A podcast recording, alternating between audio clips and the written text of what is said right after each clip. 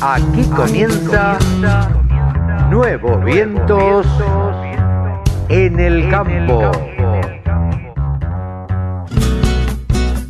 Hola, hola, hola, hola, ¿cómo les va mis amigos? ¿Cómo andan? ¿Qué dicen? ¿Qué cuentan? ¿Qué tal este sábado? Bien, ahí arrancando a un programa más de Nuevos Vientos, Nuevos Vientos en el campo, por la radio del campo. Hoy tendremos, bueno, eh, mañana domingo, eh, Asunción Presidencial. El lunes ya vamos a tener un secretario de Bioeconomía nuevo. ¿Sí? Vamos a ver, le deseamos el mayor de los éxitos desde aquí a Fernando Vilela y todo el equipo. Charlamos con, con él, o mejor dicho, estuvimos en una presentación donde él presentó a todo su equipo. Vamos a escuchar a lo largo del programa eh, esa presentación de Fernando Vilela y las preguntas que le hizo el público que, así se congregó.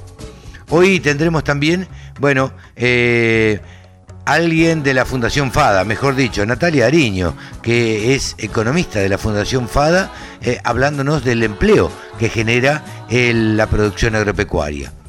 Vamos a hablar también con Inés Humarán, una mujer agropecuaria, una ingeniera agrónoma que ya les contaremos en este de quién es quién que hacemos eh, casi siempre.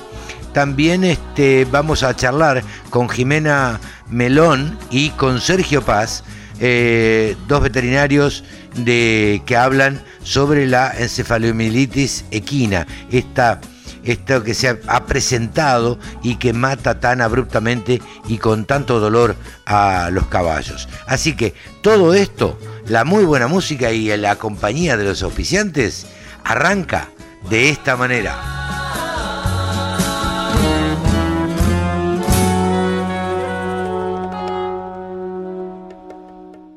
La radio del campo.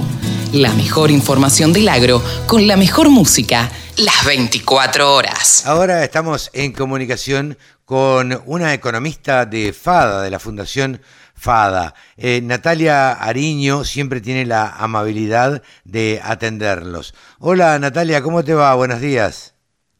Hola Carlos, buenos días. Un gusto hablar con vos. Bueno, muchas gracias por, por atendernos. Y bueno, la verdad es que eh, teníamos una inquietud, ganas de charlar con ustedes porque, bueno, siempre los informes de ustedes son, son interesantes y ahora sacaron uno en que donde hablan que en la ciudad y en el campo dos de cada diez empleos vienen de, eh, de la agroindustria y que, bueno, casi cuatro millones de puestos de trabajo se generan en las cadenas agroindustriales. ¿Nos puedes ampliar un poquito el tema? Porque normalmente eh, cuando uno habla con un ser urbano, como digo yo, eh, se tiene la, la idea de que el campo no genera trabajo. Y de hecho, es uno de los argumentos que también eh, esgrimen eh, mucha gente que está en contra de, del campo y de la producción agropecuaria, ¿no? Sí, así es. Bueno, de hecho, este trabajo lo hacemos, además de mostrar el aporte que hace la agroindustria a la economía argentina, es también para derribar ese mito de que el campo no genera tanto empleo como, no sé, algunos eh, dicen. Y en realidad vemos que, como decís vos, casi 4 millones de puestos de trabajo provienen de la agroindustria y esto en términos generales representa el 23% del empleo privado argentino, lo cual es un número sumamente importante. Sí, claro. Eh, cuando nosotros hablamos del empleo en la agroindustria, pensemos que no solamente estamos contabilizando el empleo directo, el que se produce en el campo, propiamente dicho, sino también el indirecto, y que existe gracias a que existe la producción agro. Claro. Esto quiere decir no solo la producción del campo, sino también eh, la producción, eh, la agroindustria, ¿sí? la transformación de las materias primas agropecuarias, la comercialización, tanto al por mayor y al por menor, de eh, las materias primas y también de los productos industrializados, y también el transporte, todos los servicios que, que demandan también las cadenas agroindustriales, que bueno, hacen una gran rueda del empleo y que no solamente es el empleo del campo, sino también el empleo que llega a eh, y que se demanda en pueblos y, en ciudades también. Claro, esto es lo que yo muchas veces trato de, explicar cuando, cuando el que te argumenta te dice, no porque el campo eh, no da empleo. A ver, si uno lo piensa eh, rápidamente y dice, bueno, un lote de soja de mil hectáreas, ¿cuántas personas emplea? Y la verdad que yo creo que con cuatro se deben sembrar. Eh, y, y, con otras tantas se cosecha. Y ahora, lo que no se tiene en cuenta es la maquinaria agrícola que se utilizó, el, el combustible que se utilizó, el transporte que se utiliza para llevar eh, esa soja a los puertos, eh, los que trabajan en, en los molinos eh, harineros, en fin, ahí creo, me parece, un montón de empleos indirectos, pero que están totalmente relacionados con, con el sector agropecuario. Sí, exactamente. Nosotros, eh, si algo que siempre hacemos en FADA es tratar de bajar cuestiones más técnicas a ejemplos bien simples para que todos lo entiendan. Y este año, en este, en este trabajo, en esta edición nueva, lo que hicimos es poner el ejemplo de la torre de panqueques. Viste que ahora ya estamos diciembre, bueno, cerca de las, fiestas. Sí, las fiestas.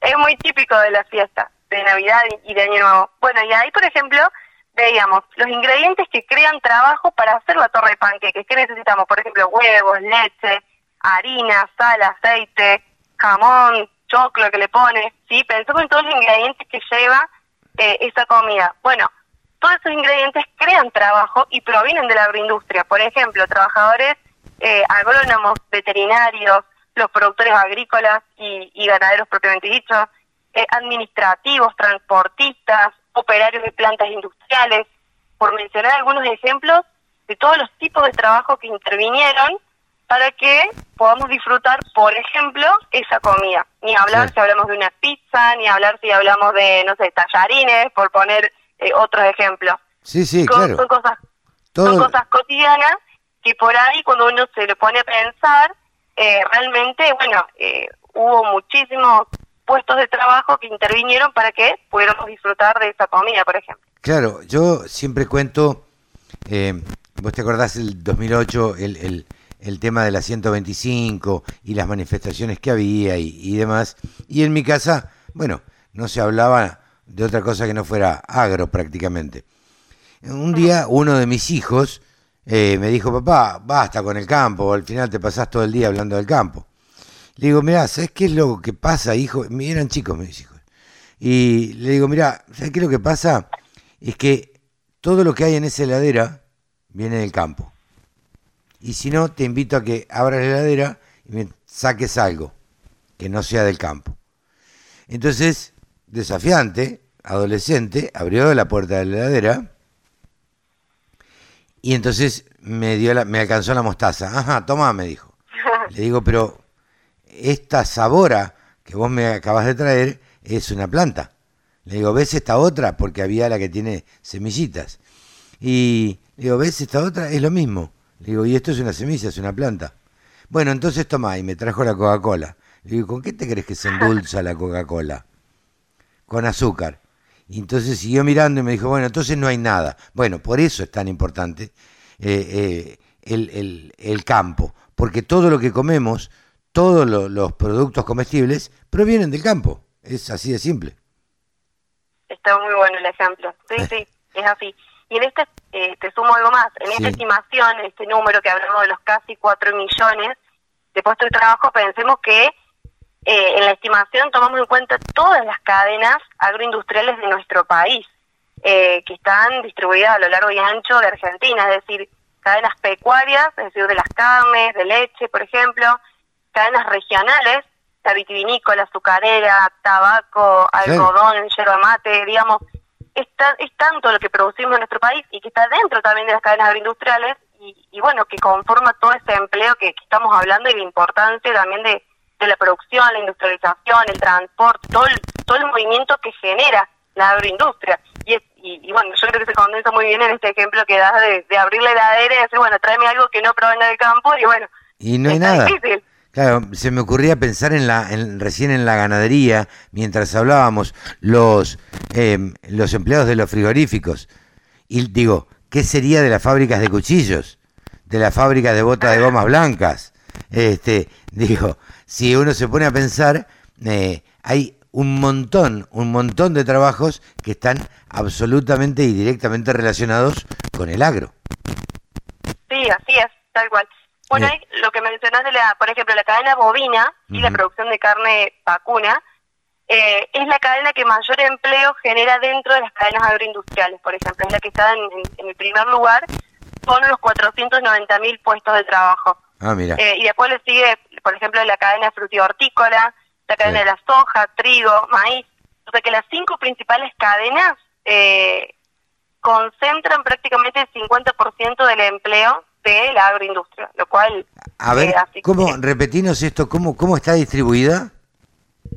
Por ejemplo, las cinco cadenas que más empleo generan sí.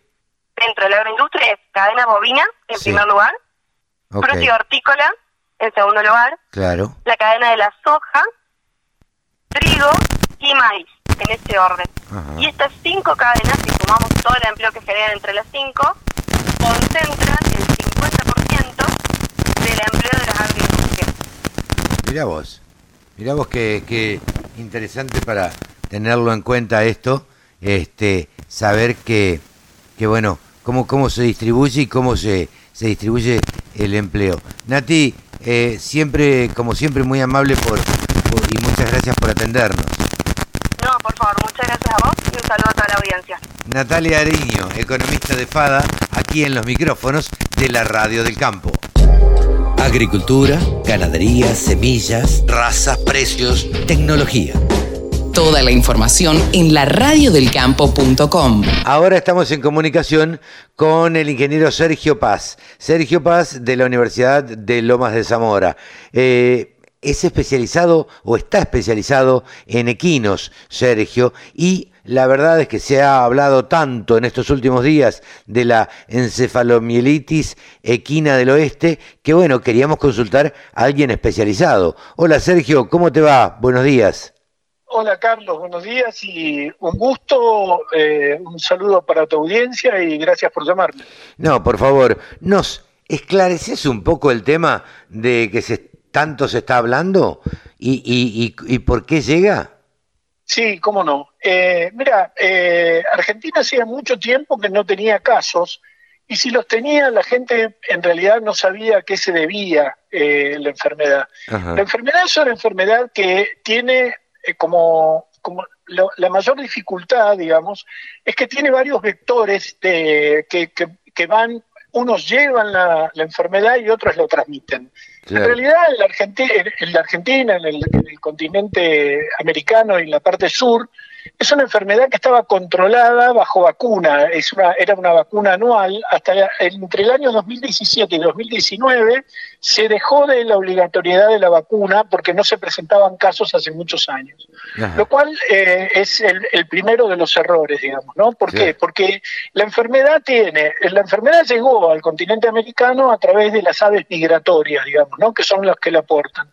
Es un alfavirus que, que provoca eh, problemas eh, de encefalomielitis, o sea, problemas de inflamación del encéfalo, y que trae como consecuencia eh, la, cadena es que los mosquitos pican a las aves, una vez que el mosquito tiene la infección, eh, la transmite picando a otros animales y como los mosquitos y las aves no pagan ni, ni tienen documentación de migración, digamos, este, es muy común que puedan llegar. Y sobre todo a provincias del litoral donde la humedad y, la, el calor eh, hace que los mosquitos proliferen de una manera muy importante.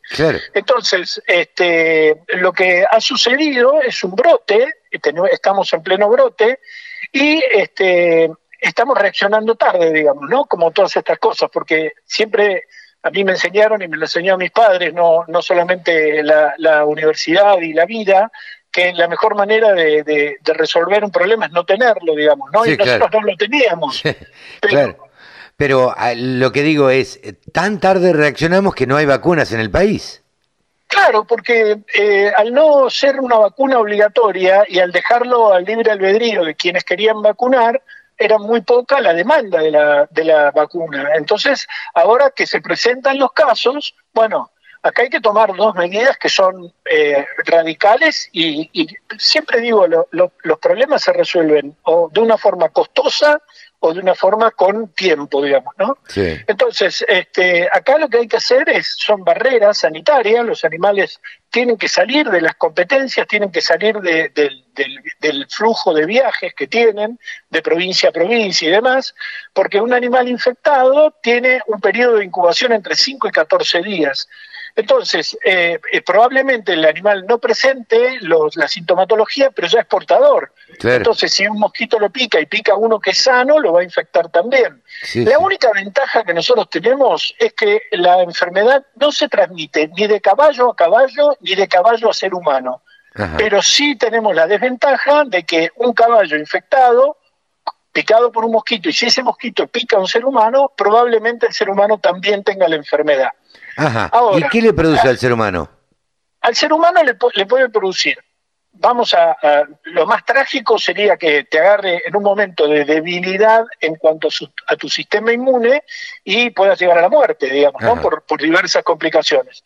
Pero si no, lo que te trae son trastornos nerviosos, te trae ansiedad, te trae somnolencia, te trae vómitos y te trae pérdida de memorias temporales y demás. Problemas que hoy en día la- la- la- el, el aparato que tenemos de, de, de- de sistema eh, eh, médico, digamos, lo puede resolver. Ya te digo, si no te, si no te agarra en un problema que estés debilitado tu sistema inmune. Sí, sí. Ahora bien, si tu sistema inmune está, inmu- está muy, muy decaído, probablemente llegues a eh, consecuencias ulteriores muy, muy graves. Ajá. En cambio, en el equino, el 93% de los equinos es letal la enfermedad. ¿Por qué es tan letal en, en- en los equinos?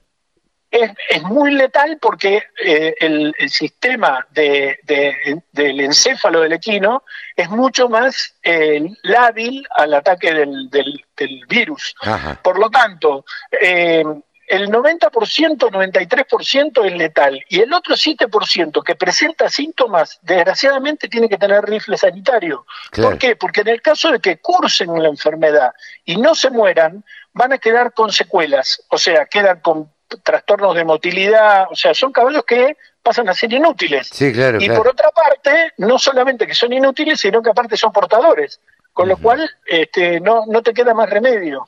Eh, Evidentemente, el, el, el hecho de haber cerrado la vacunación obligatoria una vez por año, esto generó un, un bache en el cual hemos sido muy eh, afectados. ¿Por qué? Porque la enfermedad no estaba, pero ahora está. Y ahora, Claro. una vez que la tenés, es difícil de erradicar. Sí, sí, Evidentemente es así. Eh, se dejó de, de vacunar. Digo, el, el camino sería así. Vino un ave, no sé, una gaviota de eh, Estados Unidos eh, con, con la enfermedad, la picó un mosquito, ese mosquito picó un caballo y ahí Sí. se desencadena todo, digamos. ahí se desencadena todo y, y el mosquito que pica al caballo también puede picar a un ser humano, digamos, Claro, ¿no? sí, sí, Pero acá tenemos tres, tres variantes. Hay una, una la- la- la- el virus puede ser, tiene tres facetas. El, el virus del este, lo que se llama el virus del este, es una enfermedad que cursa con un eh, no, no, no es tan letal, digamos, ¿no? Pero tiene un alto grado de letalidad. Mm. La enfermedad venezolana tiene un altísimo grado de, de- de mortalidad y en, el, en el- la, la peor, que es la virus, el virus del oeste del Nilo, Ajá. que se trasladó por ave- aves migratorias desde el Nilo hasta Estados Unidos, te comento que en el año 2000 en, en Estados Unidos hubo 84 muertes de personas que en el Central Park de Estados Ah, Unidos Mira, por porque fue una, una gran proliferación de mosquitos y porque mucha gente no sabía de la enfermedad, la enfermedad era desconocida hasta ese momento y ahí se empezaron a generar las grandes investigaciones y demás. Lo que no tiene explicación es por qué Argentina dejó de vacunar.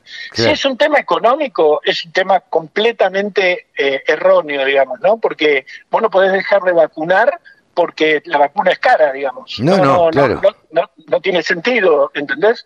Y si es un tema de que porque nosotros no tenemos casos, no vacunamos, también es otro error, porque no tenemos casos justamente porque vacunamos. Claro. Ahora, como dejamos de vacunar, aparecen los casos. Claro, y cuando pero, aparecen eh, los casos, es cuando tenés que llamar a los bomberos. Sergio, eh, pasó con la aftosa también. Exactamente, exactamente. o sea, nosotros, nosotros desgraciadamente tenemos recurrentemente periodos en los cuales las enfermedades son tomadas como de, de, segundo de segundo índole decís, bueno, ya no tengo casos, estamos, estamos libres.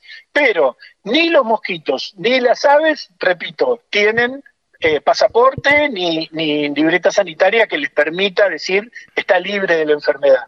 Entonces, como acá hay concursos de o competencias o, diversas actividades que, que se realizan con los caballos entre provincias, un caballo infectado va a llevar la enfermedad a eh, provincias que no son litoraleñas. Por ejemplo, Buenos Aires ya presenta casos, San Juan ya presenta casos. Entonces, esto tiene que ver con una, una mala administración de la enfermedad, digamos. ¿no? Un programa de salud tiene que ser un programa rígido. No se puede cambiar por un status quo eh, momentáneo, digamos. Vos tenés que, tenés que eh, de alguna manera poner coto a eso y tener un plan sanitario eficiente, pero hoy, hoy justamente eh, estábamos comentando en una reunión el tema de, mucha gente te habla de los repelentes, ¿sí? Sí. Ahora, los repelentes para insectos, los repelentes para mosquitos, tienen un funcionamiento y son efectivos, pero acá tenemos dos problemas, Carlos. El primero de los problemas es, yo puedo trabajar con repelentes para insectos en caballos que están estabulados. Ahora, los caballos que están en el campo, ¿vos te imaginás a un, a un peón de campo recorriendo el campo y poniéndole repelente a cada rato? repelente, Claro, que, son repelentes que llegan a durar, el, el, el, mejor, el que más se ha probado son 100 días, eh, es un día, perdón, un día que dura el repelente, pero siempre y cuando el caballo no se revuelque, no se moje, no se... No, o sea, es, es, es, prácticamente imposible. Los estabulados, todo lo que sea eh, eh, prevención a través de los, este, los como qué sé yo, el OFF, por ejemplo, o cualquier, perdón que dije una marca, no, no, está bien, los, repelente. los repelentes, los repelentes de insectos, digamos, en los estabulados funciona, pero en el campo no. Sí, sí, sí. Entonces, Este, es, es, es prácticamente imposible. Y, y por último, como, como mensaje, si querés, que me parece que es muy revelador, o, que, o que debiéramos tener en cuenta, es generar la conciencia en el que tienen los caballos, porque mucha gente que tiene los caballos y presenta la sintomatología no lo denuncia. ¿Entendés? Ah, mira porque le da miedo, porque y tiene que matar al caballo, porque esto, porque lo otro. Entonces, nosotros tenemos que generar la conciencia de que el criador que tiene caballos con sintomatología tiene que llamar al veterinario, hacerle los análisis correspondientes y si el caballo es positivo, hay que hacer rifle sanitario. Sacrificarlo. No queda otra alternativa. Es, sí, sí. así. Ahora, te pregunto otra cosa, Sergio, como para aclarar todo. Eh, ¿Cómo se hace en un país eh, como la Argentina, que no tiene registrados los caballos, este, o que en su mayoría no están registrados, eh, para, para tener un control de esto?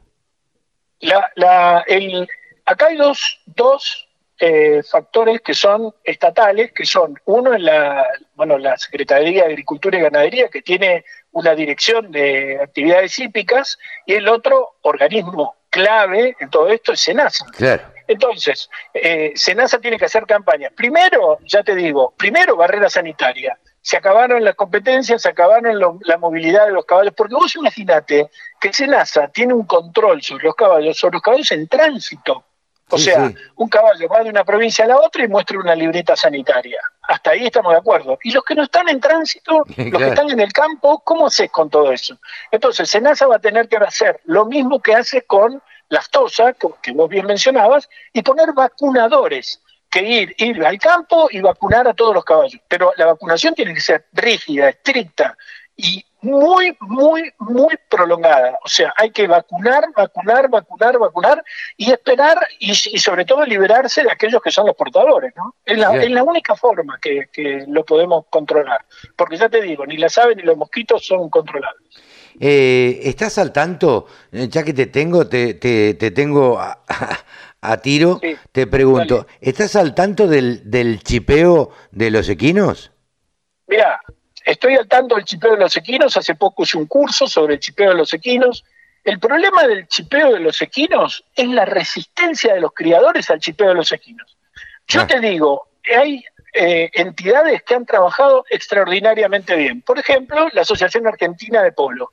La Asociación Argentina de Criadores de Caballos de Polo es una entidad que ha chipeado y tiene chipeado casi el 95% de los animales. Claro. Eh, otra entidad que ha trabajado muy bien es eh, la- la- el, el Ejército Argentino, la, la Dirección de Fomento Equino. Tiene chipeado hasta las mulas que produce. Claro. Entonces, eso, eso es, es clave, digamos, porque después la documentación, vos y yo vivimos en la Argentina, la documentación es una documentación que vos mostrás un, un certificado que tiene un sello y demás.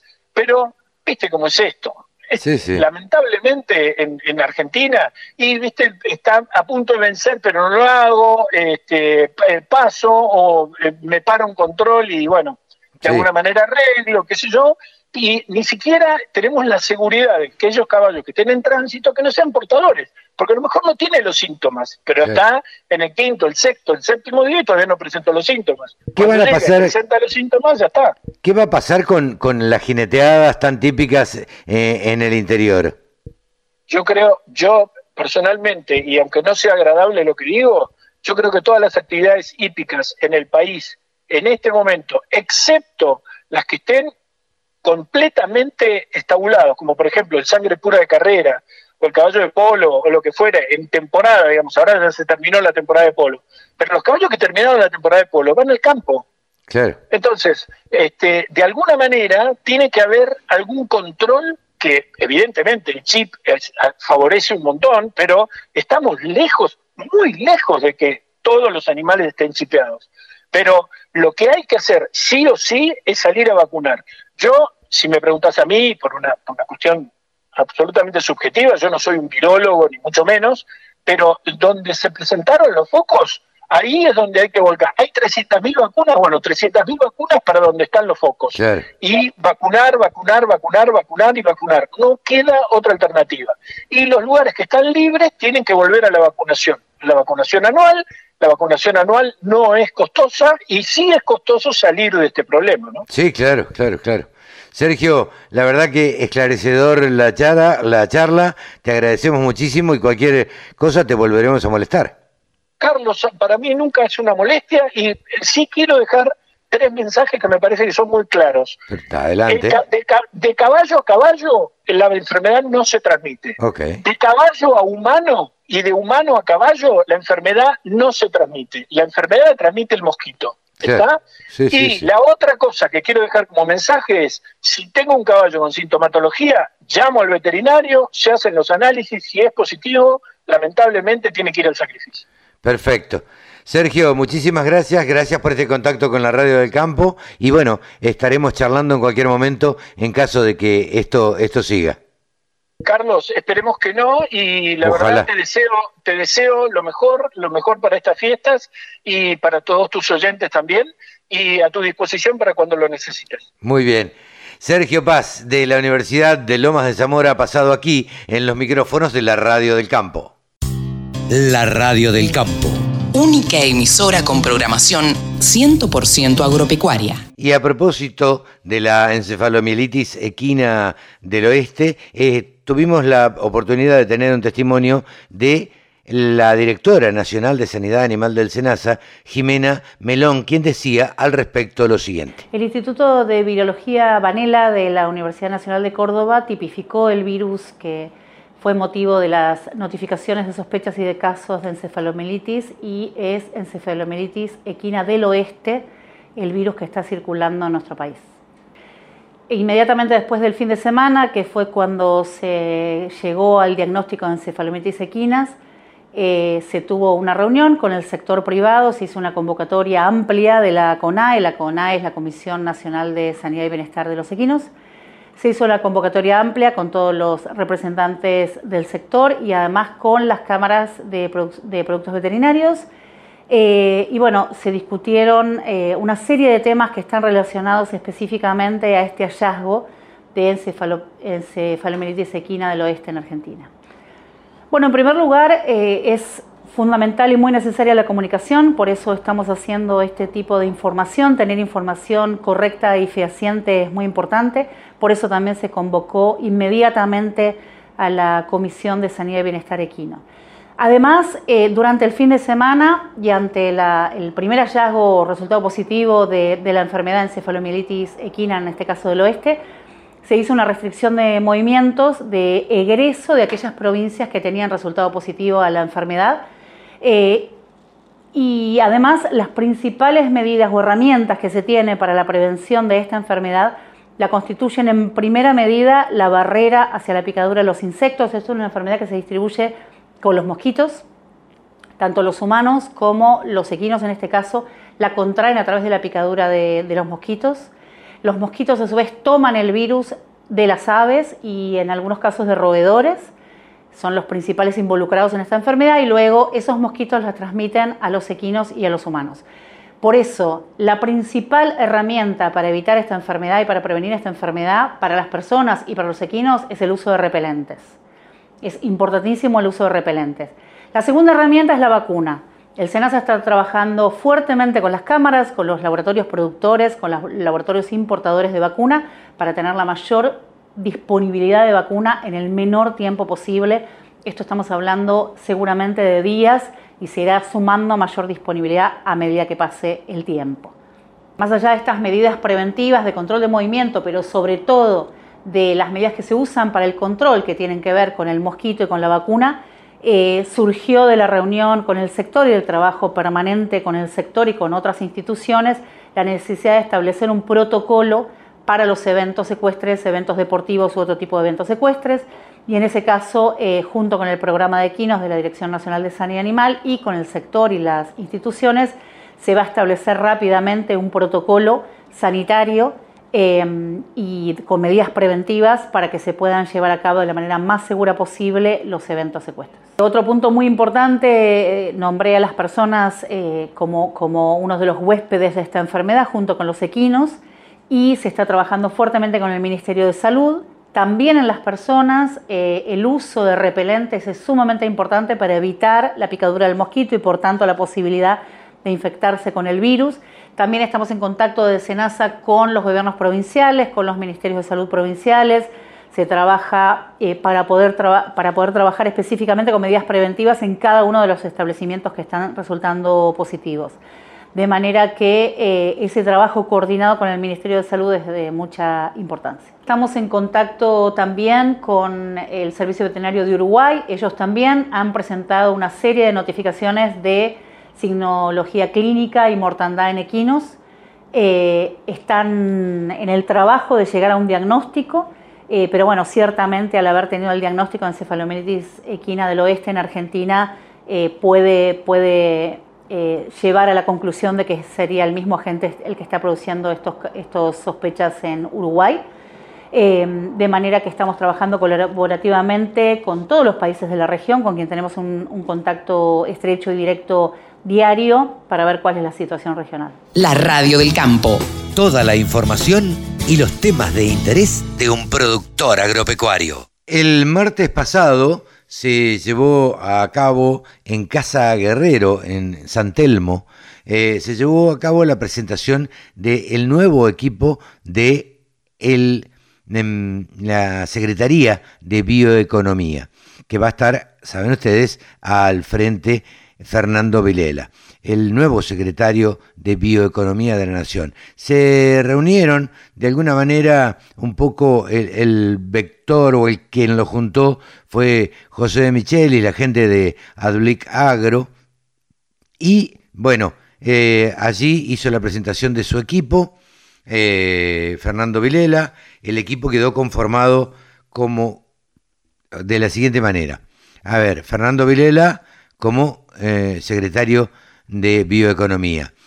Lo siguen el subsecretario de Mercados Agropecuarios, Agustín Tejeda, subsecretario de Bioeconomía e Innovación, Pablo Nardone, en la jefatura de gabinete, Pedro Viñó y Germán Paz, dirección de producción vegetal, Nicolás Bronsovich, dirección de producción animal, Belisario Castillo, dirección de producción lechera, Sebastián Alconada, dirección de producción forestal, Sabina Vetter, Dirección de Control Agropecuario Luis María Migliaro, Dirección de Negocios y Cooperación Internacional Maximiliano Moreno, Tecnologías Digitales Patricio Barbera, Bioenergías Miguel Almada, Unidad de Desregulación Julián Echazarreta.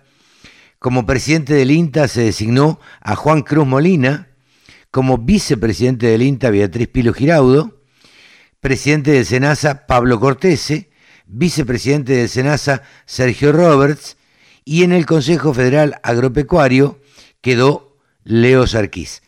Esto decía el secretario de eh, Bioeconomía, Fernando Vilela, en su presentación. Y le pedí a Leo Sarquís que me acompañe en, el ejercicio de esta, de acción. Estos son parte del equipo que estamos, estamos trabajando, eh, pero eh, esto no alcanza, necesitamos de todos ustedes.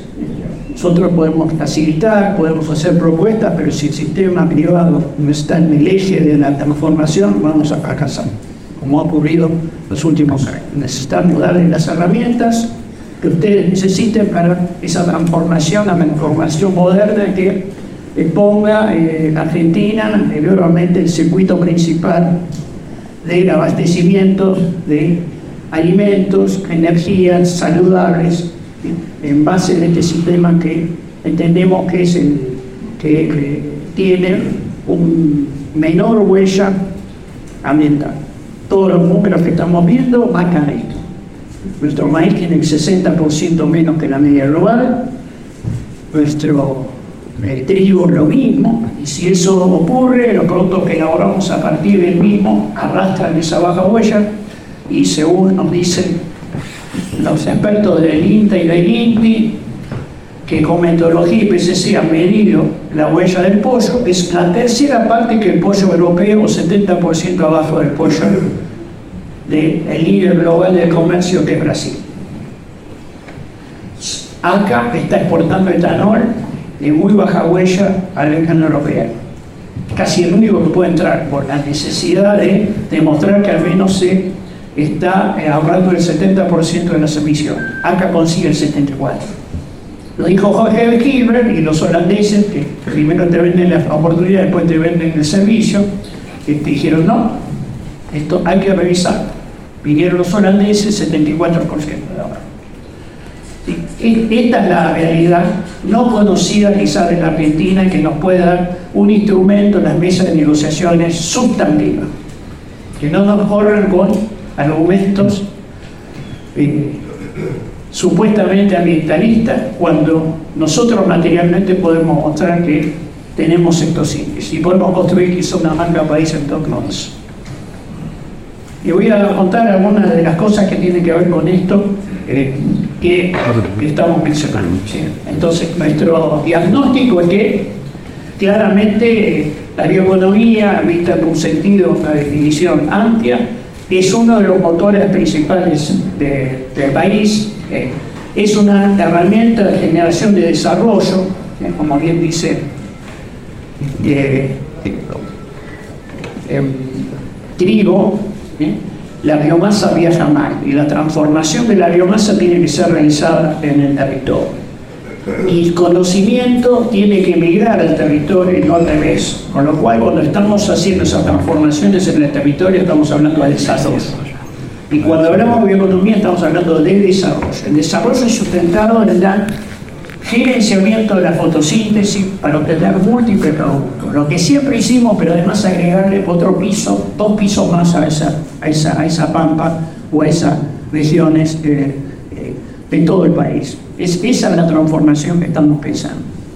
Y que no sea uno en detrimento del otro, dice el Esto también tiene que quedar claro. Esto me parece que es, que es. Entonces, esa, esa, esa situación requiere de transformación, transformaciones que pasan por la eliminación de regulaciones múltiples que, ha habido, cuestiones que tienen que ver con una moneda de exportación e importación que sea la misma. En, en, muchos casos las retenciones. Bueno, todo ese paquete de cuestiones macro son sustantivas, pero por la macro, que es imprescindible, no alcanza. Hay que generar estrategias y este, estrategias eh, que tienen que ver con amigos, con las transformaciones, eh, esas son las propuestas que estamos eh, pensando. Entonces, dentro de ese marco, desregular o regulación efectiva, porque efectivamente en muchos casos necesitamos de la regulación efectiva, porque es una regulación que está asociada a el cuidado de salud, por ejemplo. Hay parámetros internacionales que deben responderse para poder este, ir al mundo. Eso eh, obviamente que es importante, hay que generarlo, pero estamos con una explosión de regulaciones que desde el primer día nos comprometemos a ir eliminándolas. Este, cortes especiales, exportación, todo el tema de, cuestiones vinculadas a una, fracasada estrategia, supuestamente vinculada a la mesa de los argentinos, que lo único que ha hecho fue empobrecer a los argentinos. Esas son las cosas que tenemos y podemos este, transformar. Pero si tenemos productos, también hay que venderlos, por lo cual las relaciones internacionales son sustantivas. Pertenecemos a una de las zonas más aisladas del planeta en términos de relaciones internacionales, medio como preveído por el cual estamos relacionados. Y esto eh, hay que transformarlo. y hay que transformarlo porque hay múltiples oportunidades. Argentina no está limitada por la demanda, está limitada por la oferta. No estamos capaces de construir ofertas porque no estamos capaces de generar inversiones que multipliquen dicha oferta. Esa es nuestra visión y ahí haciendo Por lo cual una ley de inversiones que contribuya a, estas cuestiones es sustantiva. Estamos pensando en la ley de inversiones que no distinga entre regiones, entre sectores, entre montos, que todos tengamos la misma regla del juego Instrumentos como amortización acelerada, devolución de y las cuestiones laborales deben ser transversales a todos los sectores. Eh, y quien sea capaz de generar la, mejor situación estará en su, en su capacidad este, empresaria de expresar. Hay entonces distintas eh, estrategias que tienen que ver con esta visión federal, con la matriz exportadora, y ese ordenador de todas las estrategias es duplicar las actuales exportaciones. Hoy cada argentina exporta la mitad con uruguayo o la tercera parte con Chile. Y nosotros duplicamos nuestras actuales exportaciones, seríamos como un uruguayo, estamos pensando. ¿Sí?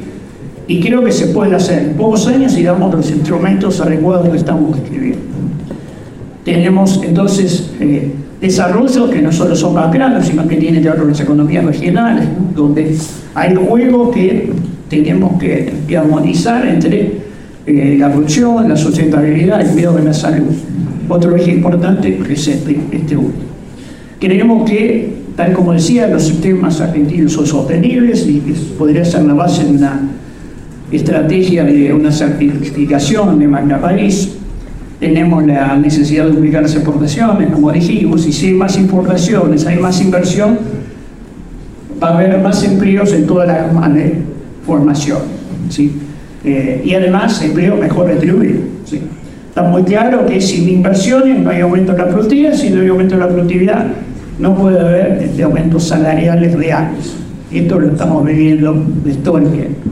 Y además que cuando hablamos de, de, bioeconomía, uno de los elementos centrales de creación de valor es la, ciencia, la tecnología, la innovación. Todos ustedes que están acá saben muy bien porque lo hacen cada día. Hay entonces líneas que tienen que ver con las distintas producciones, distintas visiones. Eh, hay necesidad de eh, que la propiedad intelectual sea respetada a partir de una ley que tenga un foco, no en semillas, sino germoplasma, porque en realidad estamos hablando de, además de las semillas, otro tipo de órganos de propagación, bueno, tecnologías que están, que están eh, hay una oportunidad, según eh, los que han medido estas cosas, de multiplicar por 6 las actuales zonas de riego, y, eso si está acompañada por una ley de inversiones adecuada, acceso a mercado, moneda de ingreso, creemos que esto es factible de que crezca rápidamente los dos tipos de ríos que tenemos, los ríos de las zonas áreas semiáridas que son las que completan el total de las necesidades y río complementario en las zonas húmedas. Venimos del episodio de la sequía que muestra que este, había sentido de, tener justamente este tipo de situación.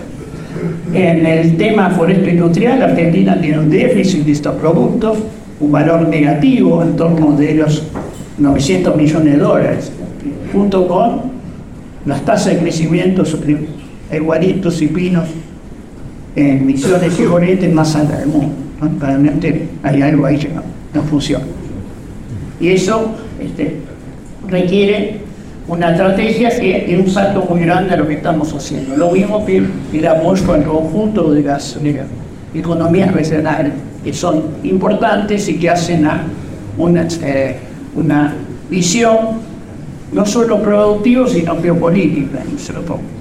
La matanza y el gran rosario es producto de la no contención de la población en sus lugares de origen por nueve proyectos, por nueve generaciones de trabajo, por nueve comunidades educativas de las personas, buena parte del norte, que debieron migrar a condiciones que verdaderamente son las mejores. Esa, esa, esa cuestión de la vegetal tiene que ver también con la industria, en donde estamos pensando en la transformación de esa, de esa de esa biomasa generada en múltiples productos que vayan reemplazando, este, que vayan reemplazando eh, aquellos que hasta hoy provienen de la petroquímica, la química pesada, y ahí entonces tenemos una cantidad importante de cosas que algunas están haciendo y se pueden hacer, temas de energía, temas vinculados a, los biomateriales, eh, bioinsumos de distintas naturales. Eh, en, otro sentido, tenemos, eh, hemos enfatizado dentro de la estructura que tenemos toda la innovación, innovación asociada a las industrias bio y las industrias tech. Estamos atravesando el siglo de las TIC y de las biologías. Eh, ese, el siglo pasado fue de la física y la química. Esa, esa biología, esa TIC, cuando se reúnen, hacen cosas extraordinarias que están acelerando todos los procesos de cambio que estamos haciendo. Hace tres años o cuatro, eh, frente al COVID, en menos de un año el sistema científico internacional fue capaz de generar múltiples respuestas de vacunas de distintas plataformas.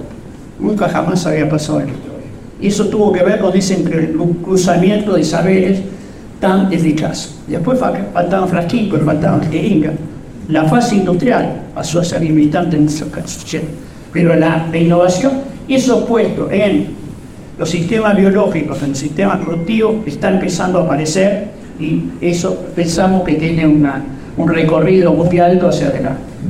En las producciones animales, eh, bueno, Argentina eh, eh, tiene históricamente en, en algunos rubros una preeminencia, pero también hay que decir que, por ejemplo, en carne de vacuna, hace muchos años estamos estancados.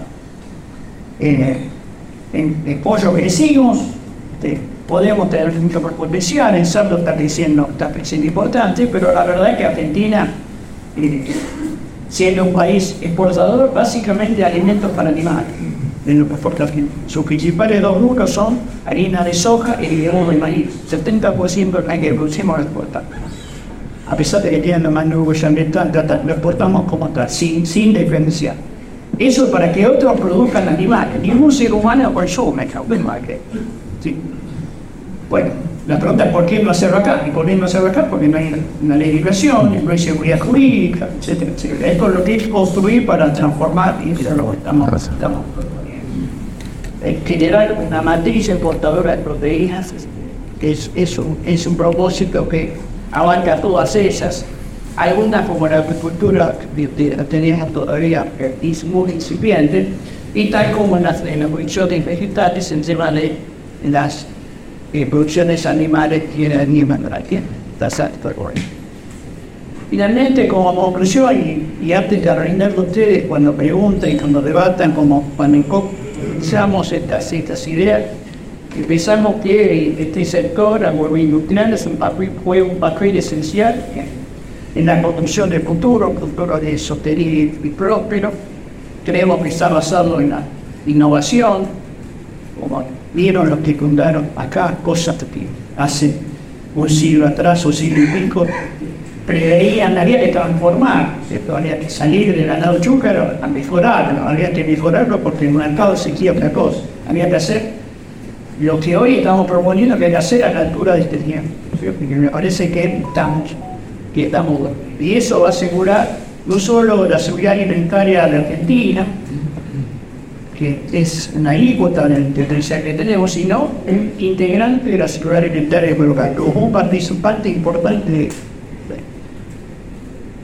también energético, vamos a situaciones donde qué va a pasar con los combustibles, con los aviones, por ejemplo, que no pueden ser eléctricos y hay que buscar una alternativa. Bueno, ahí hay cosas que, que seguramente vamos a hacer.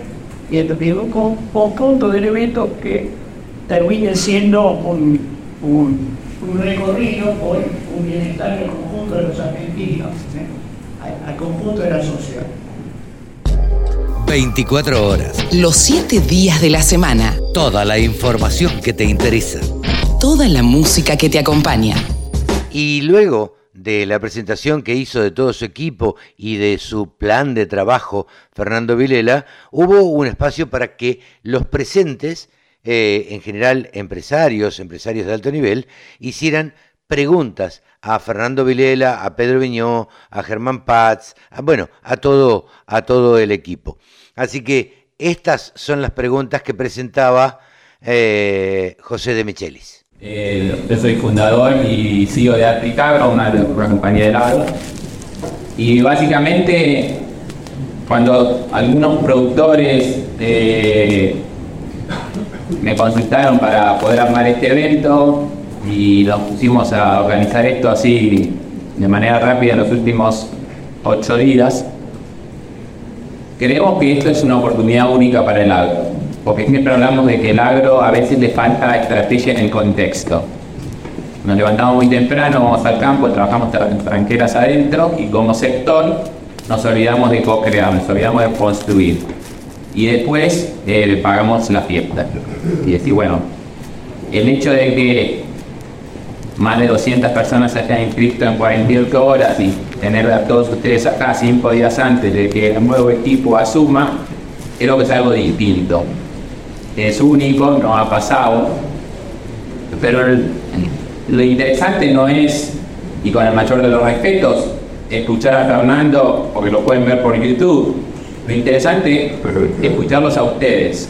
Y el desafío que me han puesto acá mis colegas, eh, me tiraron esta papa caliente de poder dinamizar esta sala, que hoy ya somos 130, 140, con algunas consignas como para poder de qué manera dar nuestra mirada para que Fernando y 8 de 10 personas de su equipo vayan tomando nota, algunos contestarán algunas cosas, otros tomarán nota y tal vez en 90 días tenemos una nueva reunión a ver digamos, cómo, va, cómo va funcionando la cosa. Pero un poco la propuesta distinta es escucharlos y, en un ámbito de, confianza y corazón abierto.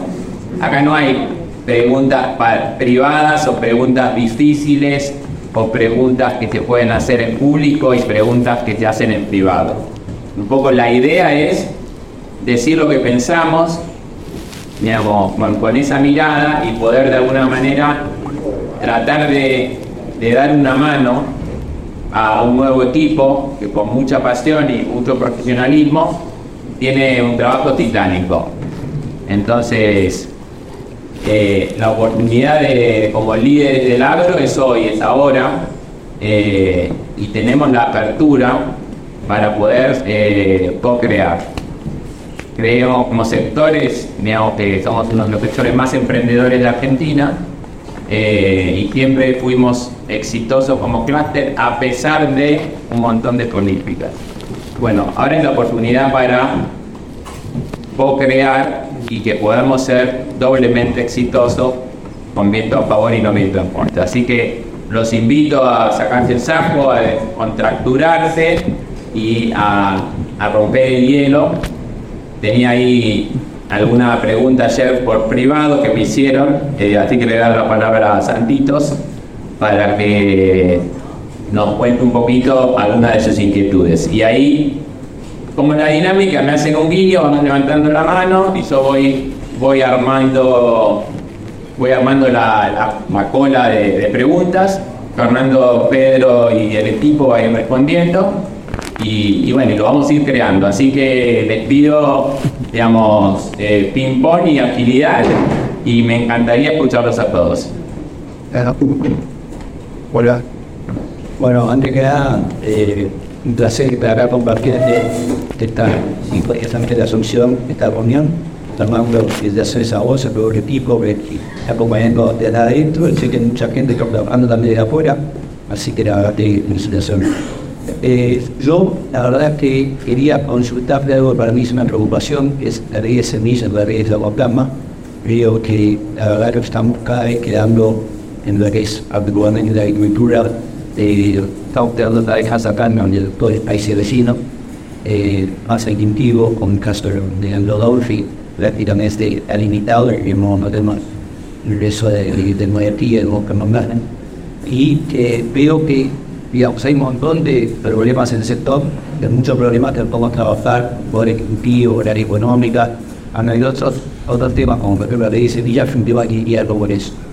Y yo lo que veo que finalmente con el cambio de gobierno, en unos meses, eh, es mucho más fácil sacar leyes y a medida que va a acudir de los meses se va complicando mucho más los consensos en, en el Congreso. Entonces, no sé cuál es el estatus de algún proyecto más o menos eh, eh, avanzado, pero nada, yo me quedé venía porque ellos desencadenaron la oportunidad de los primeros meses hace mucho más difícil después eh, poder conseguir sacar un resultado. Muchísimas gracias. ¿Se escucha? Bueno, sí, eh, no, pensaba dos estrategias. Una, una que tiene que ver con la y después otra que eh, tiene que ver con eh, reglamentación. Hemos estado indagando y si no hubiese oportunidad de esa ley, hay, hay, cuestiones que se pueden resolver a partir de, de soluciones al estilo de, por ejemplo, de la que está haciendo Uruguay hace dos días estuvimos conversando bastante estas cuestiones. Eh, eso dice, me parece que eh, yo creo que la propiedad intelectual tiene algo constitucional. Se mandó la constitucional de propiedad no disciplina, cuando se escribió esta, esta variante, pero me parece que, que el equilibrio eh, debería ser ese y para poner algunos datos a lo que vos decís, comienzo a decir que Argentina, Brasil y los Estados Unidos tenían el mismo rendimiento promedio de sombra. Hoy Argentina tiene 600 kilos menos por hectárea que Brasil y 700 kilos menos que, Estados Unidos. A hacer la cuenta, estamos hablando de alrededor de 250 dólares por hectárea, perdiendo cada una de las millones de hectáreas de soja que estamos haciendo por ahorrarse de 6 dólares de propiedad. No solamente es el sistema regulatorio, sino que también habría que hacer una idea pública de los propios productores que son parte, en este caso, y lo tengo que probablemente Entonces, estamos en esa situación. Hay eventos que están en Brasil que ahora no están. Empresas argentinas que están inversiones, haciendo inversiones importantes que que me hizo y etcétera, van a estar haciendo una técnica. Y como bien decir, cuando hablas, no hay de semillas, semillas es un conjunto que abarca mucho más allá de la sombra que donde siempre se pone y toda la eh, atraso está con otra oportunidad de ir al mundo, al mundo asiático.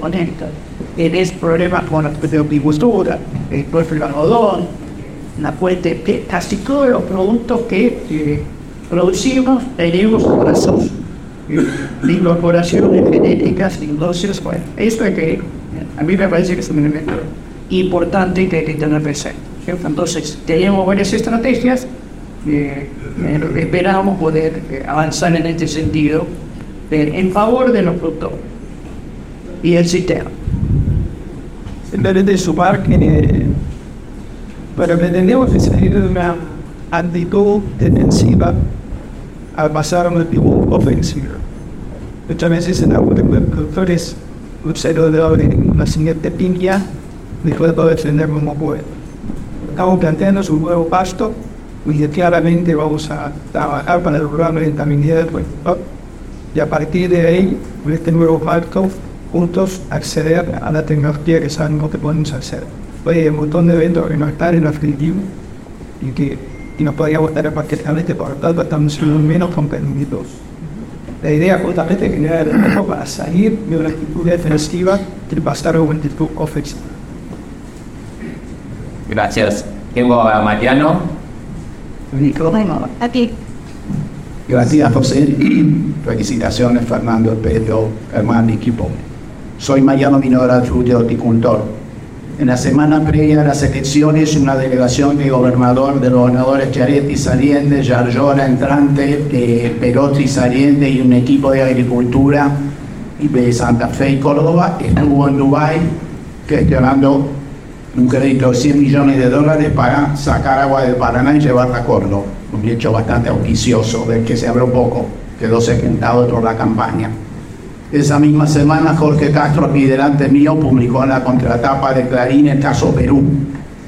Jorge Castro después tuvo la gentileza de hablar para nosotros en Antropoceno y nos explicó cómo el desplazamiento de la población de la sierra generado por la reforma agraria de Perú que pobló Lima y los conurbanos fue después lo que generó el boom a partir de la liberación económica.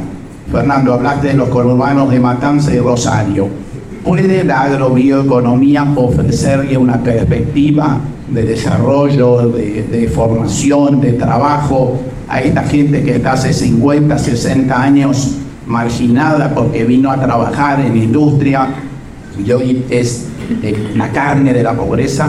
¿Qué le podemos ofrecer a esta gente desde la agrobioeconomía? Gracias. Bueno, lo que podemos ofrecer es tecnologías, tecnologías que han y ya se están enviando para migraria también con su calidad de vida. En un contexto donde yo hablé de salud en, mi presentación, hace un tiempo, ya se igual en concepto de a buenas fuentes, que marcan que si el conjunto de los argentinos pudieran acceso a la dieta saludable en términos de frutas y verduras, debería ubicarse el actual Constitución solo para eso. Cuando se habla de que Argentina produce para X millones de personas, frutas y verduras produce para la mitad de la población. Si uno unifica esto con la necesidad de, de, producir, este, el fin de, de personas y productores que vos en un contexto donde eh, la escuela signifique también una escuela de visión, donde el acceso a la comida no sea peor que, a veces recién en la propia casa, básicamente hidrato de carbono. Ese conjunto de estrategias y de política podría ser una política productiva, social, de salud. Esa, esa es la visión y eso es lo que tenemos que lograr. También necesita inversión siempre volvemos a la misma. Si no tenemos un instrumento de inversión que facilite las cosas, va a ser mismo. y eso recorre todo esta visión en la, que, tenemos, en la que pretendemos, en la medida de lo posible, poder avanzar. Gracias. Tengo una, pregunta por acá. Bueno, bueno vayan, vayan diciéndome mucho porque voy moderando. Cuando se envió que pudieron entrar y van a hay algunos que están dando por ambientalistas, que conocemos, pues algo dirás, sería muy bueno que aclare realmente un poquito para que va a India, etcétera, etcétera, para que se caigan con. bueno. Bueno, sí, efectivamente, a veces este, algunos se toman el trabajo a en así la gente, a ver, eh, hay, como dije antes, hay una situación concreta que, que, que, el ambiente está, siendo distorsionado, eso genera distintas respuestas, algunas respuestas que tienen que ver con a veces ideologías, y otras veces con eh, argumentos para nacerar, etc. Bueno, nosotros tenemos que construir nuestro propio relato, nosotros somos parte de la solución, pero nuestros sistemas son sistemas ambientalmente sostenibles cuando todos los otros no. Entonces lo que yo siempre digo es que ese argumento es en favor, no es un argumento en contra de eso. A veces una lectura, me parece muy, superficial, este, compra eh, al momento que, al final del día eh, son fácilmente rebatibles o datos. Que viene a hablar de este buen dato, saber mostrarme cuál es tu bollo de carbono, mostrarme cómo hacer las cosas, es tu cifra directa, tu de servicio. Al final del día lo que ha pasado es que el sistema ha sido tan atacado que ha ido evolucionando hacia un sistema que cuando lo empezamos a medir es sostenible. Era, es que esa, esa estrategia de defensa que me mapeaba recién, pero generó condiciones de, bueno, este, no todo lo que pensaron siempre directa lo hicieron porque estaban pensando en, las cuestiones ambientales. Muchas veces estaban pensando en ahorrar al gasol, ¿cierto? y otras y otras ciertas cuestiones se fueron entrelazando de forma tal que virtuosamente hoy tenemos esto que es un ejemplo para el mundo productivo. Porque yo digo, mostrémoslo desde ahí. Decimos con que tenemos los datos cada vez más numerosos y bueno, esa es una fortaleza. Buenísimo. Sí, va a estar ¿Quién Muy tarde. Luis González Victorica, hablando de presentaciones de la voz de todo el equipo. Eh, tengo entendido que vos han aceptando a la respuesta del secretario de Cultura que se quiere cuando sería la hermana de María. Entonces, saber qué te hizo en el que pienso tomando decisiones de aceptar y compromiso político de, de ministro y qué pensás que va a hacer la política se acercó. Eh, hay distintos elementos cuando uno va a una decisión de este tipo, ¿cierto? Eh, justiprecia el balance personal y el balance de cuestiones más generales. Eh, en este caso había la necesidad de tener claridad respecto de algunas cuestiones de la macroeconomía y este y buena parte de esas fueron satisfechas. Eh, con lo cual, este, eso daba argumentos a poder eh, avanzar. Estamos en un momento que tenemos que tener claro que el país está quebrado. Nadie sabe cuáles son las deudas. Nadie sabe, ayer pregunté a la gente de Economía si sabían cuál era el tratamiento de los yuanes que se había usado. No se sabe. Sí, no sé. Esa es la situación que tenemos. En esa situación nosotros podemos generar cambios de reglas de juego que permitan que simplemente la, la, rentabilidad,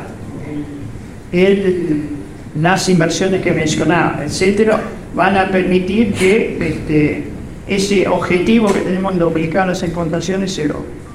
Va a haber pasos, quizás algunos más alejados de lo que esperamos inicialmente, pero hay un compromiso de que la línea central va Gracias, Fernando. Eh, tengo a Víctor, después voy por acá y después vengo por acá. ¿Quién está? Así lo pongo en la cuerda.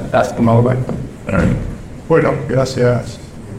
Y Fernando, bueno, felicitaciones. Creo que estamos todos acá con mucho entusiasmo escuchándolos y andando.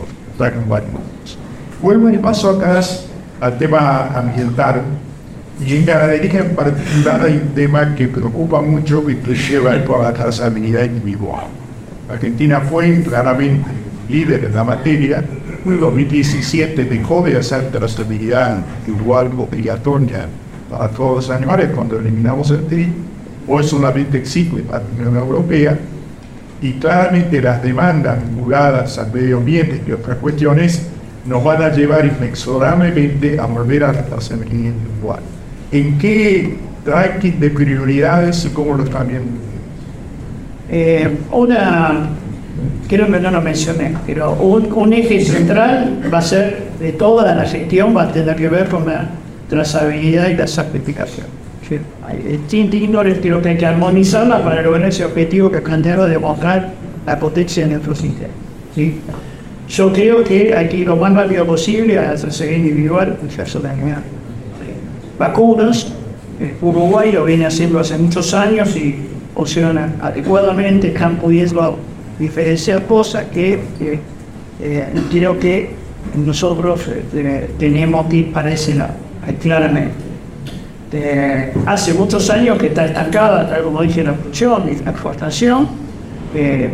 deberíamos, en este contexto de ubicar las exportaciones, uno de los objetivos debería tener que ver con la carne vacuna, donde tenemos un nombre, tenemos un posicionamiento en los mercados, y en otro, lo más potente, lo que más crecen, hay que, hay que posicionarse.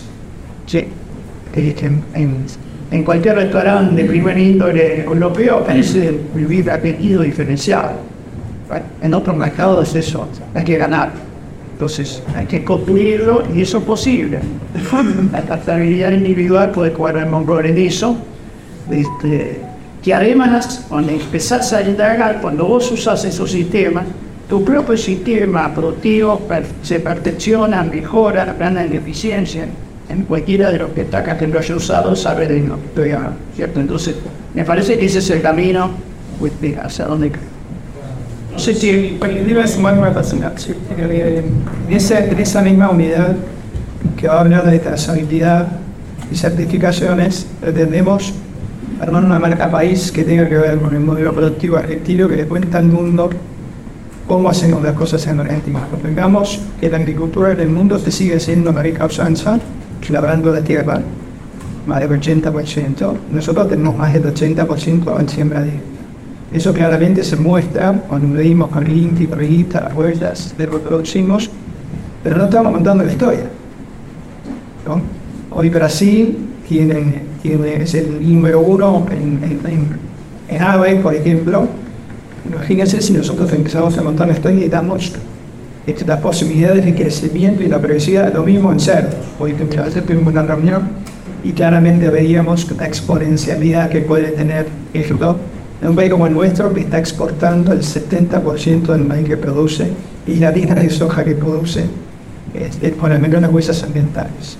El desafío es inmenso, la oportunidad grande, tratemos de lograr el marco para eso.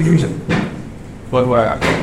Gracias a Pedro Paseño, bueno, llamando tipo de verificación, fuerza, dosifica la energía. Eh, pues la idea, ahora, a todo esto. Pero como para andar Feng Shui. Y acá hay como seis pilares. La idea es cómo seguimos a contar este sueño en el impacto positivo del empleo que vamos a tener. Con la Argentina se está preparando y muchas, muchos sindicatos se están preparando porque van a perder, acá vamos a estar generando trabajo, trabajo de calidad, trabajo por arraigo. Entonces, ubicado 200 mil puestos en un millón, lo que sea, pero cómo hacemos rápido todas las 36 eras productivas que entiendo que es el concepto industrial, cómo involucramos al trabajador para que sea parte de este sueño. No, no es dejarme único. Sí, cuando hablamos de bioeconomía, hablamos también de lo social. O sea, poder involucra en el negocio tradicional el concepto este moderno que bueno, acá tengo, yo lo conocí por su padre hace, hace ya veintipico de años atrás, este, cuando que, instalamos en la facultad en ¿cierto? Ahí después preví que pensamos que había que incorporar una dimensión ambiental más fuerte y, social y eso bioeconómico esa, en, esa, en esa visión, este, eh, cuando yo digo que este, vamos a tener un desarrollo, es un desarrollo que tiene que involucrar al conjunto de la población. Eso, si no, la base eficiente, voy a poder progresar adecuadamente. Ese elemento que vos estás planteando es un elemento que considerarlo. Pero la única manera de pagar mejores sueldos es que haya inversión y que haya productividad. Si no aumenta la productividad, eso palas a largo plazo. Por eso le dije, estamos mencionando así. Exposiciones, muestras, rurales, novedades. Toda la información en la radiodelcampo.com. Y ustedes saben que tenemos la costumbre aquí en la Radio del Campo, en este segmento de todos los sábados, bueno, de hablar con personas, sobre todo mujeres, que viven del campo y eh, en el campo. Eh, a nosotros nos gusta charlar, sorprender a las personas y un día les cuento que no sé cómo me llegó el contacto de una ingeniera agrónoma, creo que por LinkedIn o algo así, nos contactamos a disposición, a disposición y ahí quedó eh, la cosa. La cuestión es que estamos charlando, yo le pedí el teléfono y no sé nada de ella, pero quiero que nos cuente su historia de vida, Inés Sumarán, que creo que vive en el campo. Hola Inés, gracias por atendernos. Hola Carlos, ¿cómo estás? Encantada de conversar con vos. Bueno, muchas gracias. Y antes que nada, ¿sos ingeniera agrónoma? Soy ingeniera agrónoma, sí, eh, residida en La Plata, de donde soy eh, original.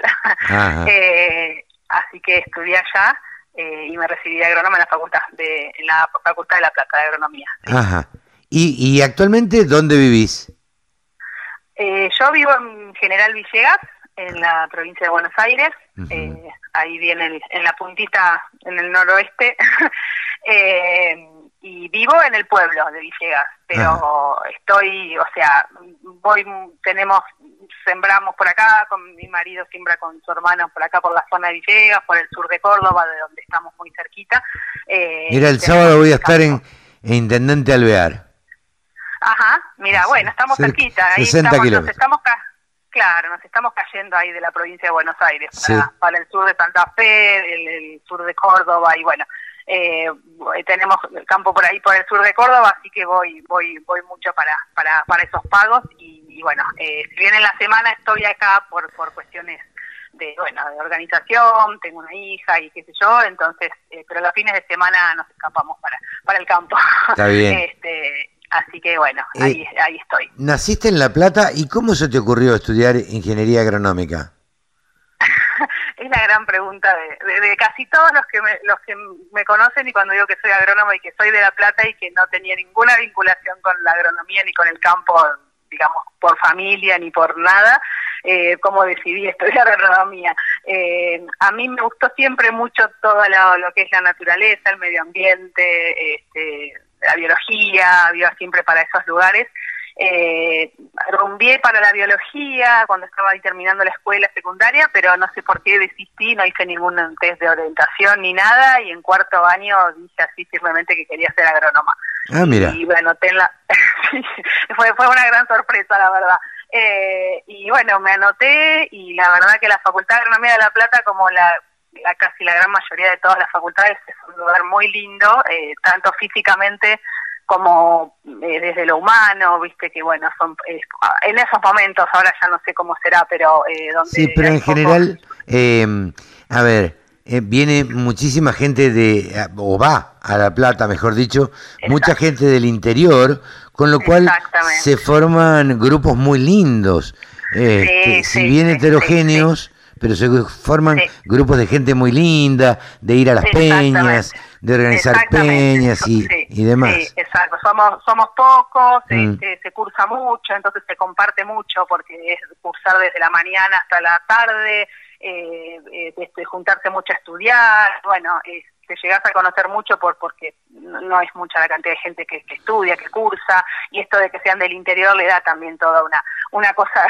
de, de un ritmo de vida, de una cosa diferente a los que por ahí somos de la ciudad, y bueno, somos los bichos raros, porque eh, los que somos de la ciudad este, somos los extranjeros casi Sí, claro. entre, entre todos los del interior. Así que, este, y bueno, empecé a estudiar y me fue bien y me gustó la carrera y avancé sin pensar mucho más que eso, sin, sin ponerme a pensar mucho qué iba a ser de mi vida cuando terminara.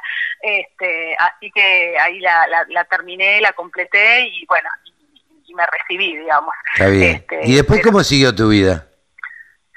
y cuando me recibí, yo me recibí ahí casi empezando el 2000 eh, y mm, me empecé a trabajar en Nidera, en lo que era Nidera en aquel momento. Claro. Eh, y ahí, bueno, el primer año y medio casi viajando para todos lados, una experiencia espectacular porque conocí un montón de lugares, de gente, de regiones. eh, eh, arranqué cuando Nidera estaba con sus baguettes. Ah, claro, trigo los trigos baguette, claro. Claro, que había que salir a venderlos y a promocionarlos, así que esa era un poco la, la tarea que teníamos. Eh, y después estuve un año en la oficina de Nidera, ahí en Paseo Colón. Sí. Eh, y bueno, casi a los. Estuve tres años eh, ahí eh, y después eh, me fui y estuve un año sin trabajar, estudiando, este, haciendo algunas cositas y después empecé a trabajar en, la, en lo que era el Ministerio de Agricultura, después Secretaría, después Ministerio, ahí fui, vine por todos los estados. Eh, y bueno, empecé a trabajar en la parte, en el área de comunicación porque me empezaron a, me empezó a gustar mucho todo, bueno, a mí siempre me gustó mucho escribir, eh, entonces eh, ahí me, me hizo un lugarcito entre lo que era la, el área de comunicación eh, y bueno, y fui pasando por, viste, que ahí vas pasando por distintos lugares, después fui a la Secretaría de Agricultura, después a mercados agroalimentarios, pasé por bastantes lugares eh, y bueno, estuve unos cuantos años y después me, me fui eh, también de ahí. Pero bueno, me contacté gracias a la que fue mi primer jefa en el área de comunicación con gente que estaba en los medios gráficos y bueno, y arranqué un poco mi carrera para ese lado que era lo que lo que me gustaba hacer mucho. me Mira qué bueno. Este, sí, sí. Así que pude, combinar las, dos cosas. ¿No lo ejerces actualmente, la comunicación? Y ahora no lo hago oficialmente, digamos, porque pero trabajé durante bastante tiempo en distintos medios y es algo que me, que me gustó siempre mucho. Después lo fui dejando por diferentes razones eh, y, bueno, hoy no lo, no lo hago así para nadie, digamos, pero siempre estoy escribiendo y me gusta mucho sacar fotos y, voy mucho por ese lado de la comunicación. Eh, me gusta contar lo que pasa, ¿viste? Eh, buscar historias así, medio como vos, que, no conoce nadie, que están por allá escondidas. Este, así que, este, bueno. ¿Cómo, llegaste, ¿Cómo llegaste a Villegas? ¿Por amor? Por amor. Ah, mira. Exactamente, sí. Mi marido es de acá Así que eh, después de, ir y venir unos cuantos años, no lo pude llevar para, para la ciudad. claro. y, bueno, y me vine yo para acá. Así que, pero bueno, la verdad que fue un cambio muy muy positivo porque es una vida muy muy linda la que se vive en, en los pueblos y en el, en el interior. Este, la verdad que yo la, la, disfruto y la disfruté mucho. ¿no? no En ese sentido no me costó mucho el, el, cambio, digamos, porque es, es muy linda la vida que, que se puede hacer en, en un pueblo. Este, se extraña, por supuesto, los afectos que quedan medio lejos, pero bueno, eh, uno va, se acostumbra a ir y venir con, con, como si nada, ¿no? Sí, yo siempre digo, a ver, no hay gente que viaje más que un productor agropecuario viven sentados arriba de una camioneta o de un auto y van y vienen y van y vienen y van. Exacto, exacto. Sí, sí, por eso yo cuando por ahí a mi familia le digo, no, nos fuimos hasta, no sé, eh, ¿qué? Pero en el día sí, fuimos y vinimos. Porque para ellos hacer 200 kilómetros es, oh, ya te, fuiste como muy lejos, Entonces uno le pierde el miedo a los kilómetros y a, y a las distancias. Así que este, acá me quedé, en el oeste. Está bien. Eh, ¿No estás trabajando en nada relacionado con la ingeniería, no? Eh, no formalmente, digamos, sí, estoy, bueno, le ayudo a mi marido en, la siembra, eh, viste, recorriendo, con, con, la parte de los papeles y con las cuestiones así más de escritorio y eso, pero no, no tengo un trabajo, este, digamos, formal así como agrónimo, digamos, pero eh, estoy siempre, me alejé un poquito eh, y después siempre estoy como queriendo volver, así que estoy estoy siempre por ahí, por ahí. No, no, no, no me, no me quiero alejar demasiado, pero bueno, tampoco nunca encontré el trabajo así que, que dijera, bueno, esto es para mí. Entonces me fui como abriendo caminitos por otros lados que no tenían mucho que ver con la agronomía, eh, pero bueno, que todo siempre va, va sumando y, pero bueno, no me desconecto nunca de la profesión porque bueno, es por el lugar donde vivo, por, por mi familia, por, por mi marido y por todo y porque me gusta además, ¿no? Este, siempre, siempre estoy, digamos, vinculada y, y, ahí en el, en el rubro, digamos. Sí, sí, sí. Eh, bueno, hemos conocido la historia de una ingeniera agrónoma eh, que, actualmente vive en, en, Villegas, oriunda de La Plata. Eh, ¿Cuántos hijos tenés? Una, una, niña de ocho, de ah, años, sí. Bueno, con una hija viviendo en Villegas relacionada con el agro y que a nosotros nos gusta contar estas historias de que están relacionadas con, con, con el campo y hablar con gente que, que está relacionada con el sector y que, y que bueno, y que le gusta y que tiene esa un poco pasión por el campo, en este momento tuyo por ahí un poco este, sin ejercerlo plenamente, pero relacionada totalmente con el campo, digo. Sí, ni, sí, hablar, no, la, la pasión y el amor y el gusto por, por el campo y por la profesión, no, me parece que no se pierde nunca, este, aunque no se ejerza, digamos, directamente la profesor, la profesión, o sea, el vínculo y la, la eh, y eso está, está siempre porque la verdad que es una, una, una, actividad eh, fascinante, ¿no? O sea, eh, ir al campo, estar ahí, recorrer, este, no sé, mirar, bajarte, mirar el cultivo, eh, hacer, o sea, todo, todo es espectacular, digamos, es Sí. una profesión que eh, cuando, hasta que uno no está metido adentro ni se da ni, ni- ni tiene idea de todo lo que implica y de todo lo que significa. O sea, yo tengo familiares que han venido en momentos de cosecha y que no pueden creer lo que es eh, organizar una cosecha y lo que es la logística y que el camión y armar un- un- un- una bolsa y el silo y bueno, y uno que está metido ahí lo hace como, como algo Sí, normal. pero de memoria. Eh, sí, te- contanos, impresionante. contanos eh, en, eh, Inés, eh, ¿cuál es la actividad principal de, de Villegas, de, de tu zona, de la zona donde viven ustedes? Y ahora es la agricultura, eh, soja, este, maíz, algo de trigo, muy poco en el, en el- en el invierno, pero bueno, fue una zona original, hay ganadería también, feedlot, pero digamos, fue una zona en sus momentos este, ganadera por excelencia, ¿no? Claro. Eh, el oeste, no sé, fue mutando como todo, se fue arrinconando un poco la- a, a los animales hasta hacia otras zonas menos productivas y donde se puede, viste, sembrar, se siembra, así que es agrícola, sí, este, es agrícola, sí, y, y muy buena, digamos. Ok. Este, sí, sí, pero bueno, ahora como como en casi todas las zonas, luchando contra la, la- con la seca y con Sí. que llueva y con esas cuestiones, pero bueno, este, esa es una zona agrícola, sí, Ah, ah, ganadería también. ¿Ha afectado mucho la sequía? Eh, eh, años Sí. atrás sí, pero eh, eh, digo, este año, ¿cómo, cómo viene?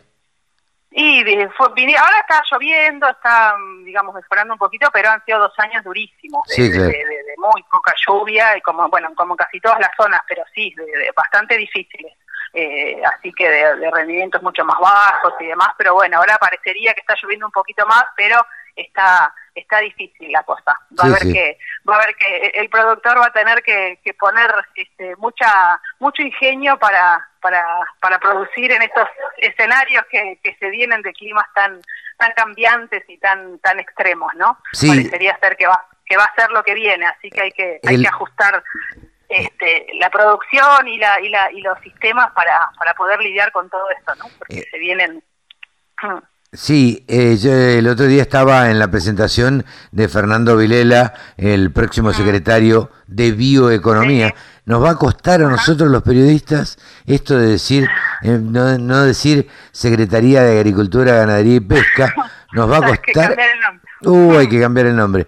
Eh, pero estuve en la, pre- en la presentación y él hablaba mucho del riego. Es, es un- una persona eh, que tiene una visión muy importante y hablaba de, del riego, lo que y, y de la promoción del riego, digo, y de lo que tendría que facilitar el Estado, los bancos, este, el acceso al crédito y demás, para fomentar este, Claro. eh, los sistemas de riego o la implementación de sistemas de riego en zonas donde normalmente falta el agua.